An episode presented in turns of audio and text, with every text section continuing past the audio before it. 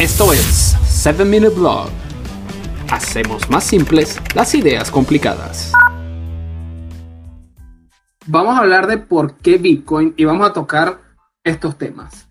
La filosofía que hay detrás de Bitcoin, la razón financiera que hay detrás de Bitcoin, contra qué está peleando, los motivos individuales que podríamos tener para entrar o no entrar a, a Bitcoin, la volatilidad versus la inflación, comprar y vender versus ahorrar, es decir, el trading versus lo que le llaman en inglés el holding. Fíjense que comenzando con la filosofía detrás, eh, una de las cosas, no sé si han tenido la oportunidad de, de, leer lo que se le conoce como el white paper de Bitcoin, o es el documento que escribió la persona o el grupo de personas que lo crearon al inicio. Si entendieron la parte de ingeniería, mis aplausos porque son unos genios pero con entender la introducción y la conclusión del, del, documento es suficiente. Y la introducción y la conclusión es muy fácil. El objetivo de Bitcoin es eliminar los intermediarios, es decir, lograr el paso de dinero de una persona a otra sin la necesidad de un intermediario como lo hacemos tradicionalmente en el sistema financiero eh, que conocemos hasta ahora. Yo le quiero enviar dinero a Paola o le quiero enviar dinero a Joan, pues tengo que mandárselo primero a un banco, ese banco lo va a confirmar y luego se lo va a hacer llegar a Joan o a Paola en el mejor de los casos y siempre va a ser eh, cobrando una comisión por eso. Bueno, la filosofía detrás de Bitcoin en este sentido es eliminar por completo a los intermediarios y que todo se haga de persona a persona. Hay muchas razones para eso. Si eh, para eso, si tienen interés, pues los invito a que lo investiguen ahora.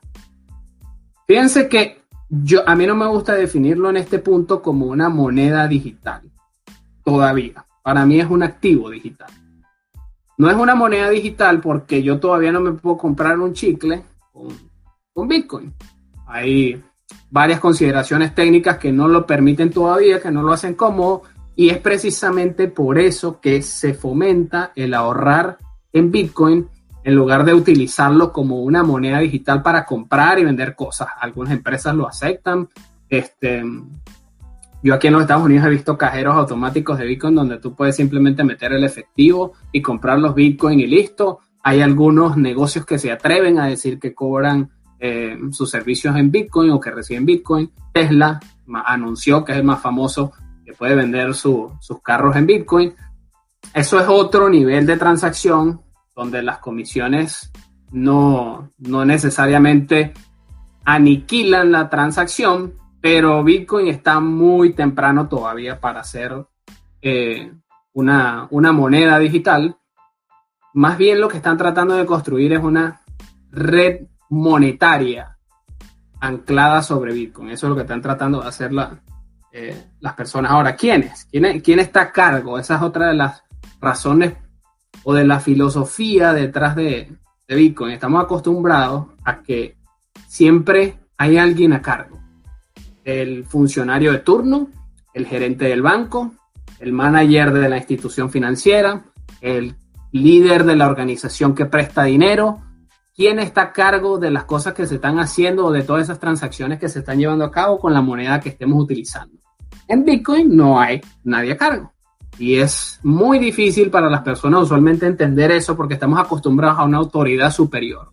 Y autoridad superior la mayoría de las veces se traduce en totalitarismo, en control, en vigilancia. Así que, ¿quién está detrás o quién está a cargo de, Bitcoin? No lo es. Es un código abierto, un sistema de código abierto, un software de código abierto que muchas personas están ayudando a construir y a perfeccionar con el pasar del tiempo, que mm, ya lleva más de 10 años y que lo han intentado hackear, le han intentado hacer daño, le han intentado hacer, lo han intentado duplicar para ver si se puede eh, manipular su precio o si se puede eh, alterar la integridad del sistema, no lo han logrado, así que la filosofía detrás de, de, Bitcoin es muy sencilla, no hay una autoridad controlándolo, es totalmente descentralizado.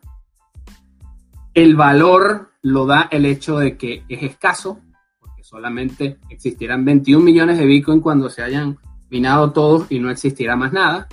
Así que todos estaremos compitiendo por tener una porción de, de eso, y bueno, ya se está haciendo ahorita. Elimina los intermediarios y sencillamente en la actualidad no es una moneda digital, simplemente es un activo. Ahora, ¿cuál es la razón financiera para considerar a Bitcoin y decidir si, si entramos en este mundo o no entramos en este mundo? Fíjense que en la revista Libertaria yo escribí un artículo sobre por qué las empresas o por qué las grandes empresas están comprando Bitcoin. Y la razón por la que lo están comprando es porque, al menos acá en los Estados Unidos y en buena parte del mundo, Bitcoin es considerado un activo digital. Es un activo, una cosa que yo puedo comprar y que me permite mantener en el tiempo el valor de mi dinero o el, valor de lo que le invertí a ese activo.